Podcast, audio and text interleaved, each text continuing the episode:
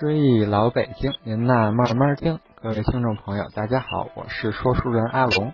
那咱们今天继续聊一聊老北京的吃食。那么今天向大家介绍两种老北京的小吃。第一种是打冰盏的，不知道各位朋友能不能从这个名字听出来是什么？反正我是猜不出来。其实它是用直径约三寸的两只小铜碗上下相敲。这个声音非常的清脆，听着也很好听。人们称这种这个叫卖的人叫做打冰盏的，不是依靠他所售卖的食品叫他是卖什么的。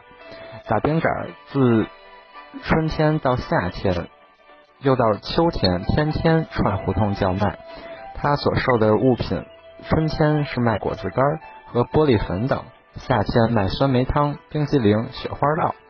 此外，还会卖糖渍的蜜饯之类，但不卖鲜果。天刚一变暖，打冰盏的就开始活动起来。最早出售的食品就是果子干儿。人们现在看见果子干儿这个名称，肯定认为它是风干的水果，这其实就错了。果子干儿并不是干水果，而是另外一种东西。早年柿饼是用碗口大的柿子风干制成的，饼与饼之间穿一孔，用麻绳串联。成一串一串的，将这种柿饼放在开水中浸泡，至少泡半天时间，柿饼就软了。用勺一搅，柿饼除保存一些软块状外，大多碎烂成泥混入汤中，所以它的汤非常的甜。将藕切成薄片，少许放入汤中，在浸泡的柿饼时也放入一些杏干与柿饼一同泡好，汤就变成酸甜口的。这个就叫做果子干儿。天乍一变暖，正是早春的时候，头一年收获的水果大部分吃完了。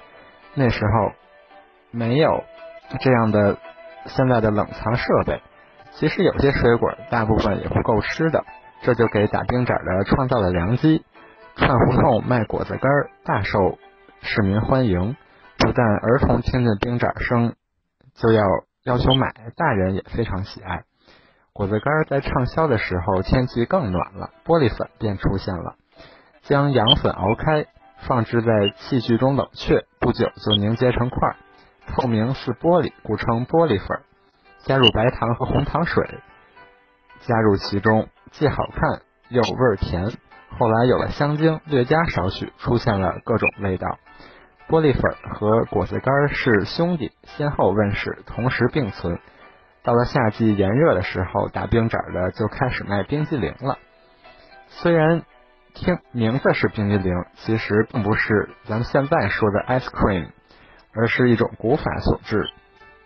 那么洋冰激凌是用冰奶油做的，土冰激凌一点奶油都没有，而是纯用天然冰，将天然冰磨磨碎成粉，和现在的刨冰类似，加上糖水，就叫做雪花酪。打冰盏的在胡同里吆喝声：“冰淇淋来，雪花烙，又凉又甜，尝口的。”夏日炎热之时，挥汗如雨，一听此声，顿觉清凉。打冰盏的一般是在下午串胡同。到了秋天，打冰盏的仍然不收市，大多是做红果汤进行售卖，将山里红煮烂，汤内加入糖，酸甜可口。早春也有卖红果汤的。煮山里红，少加水，即成红果糕。那么第二种食品是江米酒，现在各地都有不同的叫法。例如北京叫江米酒，四川叫它醪糟，陕西称为窖糟，上海称之为酒酿，常州称之为白酒等等。其实名字很多，实际上是一种做法，都是将糯米蒸熟后加入酒曲。经过发酵即可制成，颜色洁白，味道香甜，闻之有酒香，但喝了不会醉。老北京有干果子铺，专门售卖蜜饯、糖渍食品和各类干果，同时也卖江米酒。除此以外，还有下街串胡同卖江米酒的，带着炒米同卖。二十世纪二十年代来，洋食品面包在中国也开始卖了。但不知什么原因，面包也到江米酒挑子上了。一到下午，坐在家中屋里即可听见吆喝声，其调长似歌唱。词句是：江米酒炒米，白糖面包。不少地区吃江米酒都有冷热两种吃法，还有江米酒加加入煮进的汤圆内，做成酒酿汤圆等。但老北京吃江米酒只有一种吃法，就是凉着吃，绝对没有加热喝的。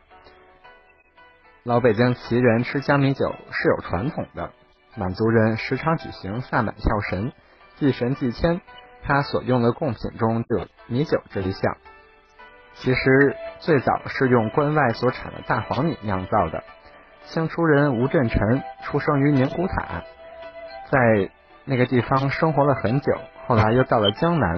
他当当然深知关外满族人的米酒是什么味儿，在他所写的《宁古塔纪略》一书中，关于米酒就写道：“如无香之酒酿，可见满族传统的米酒与酒酿味道是相同的。”吴振臣亲口尝过这两种食品，其评论应当十分中肯。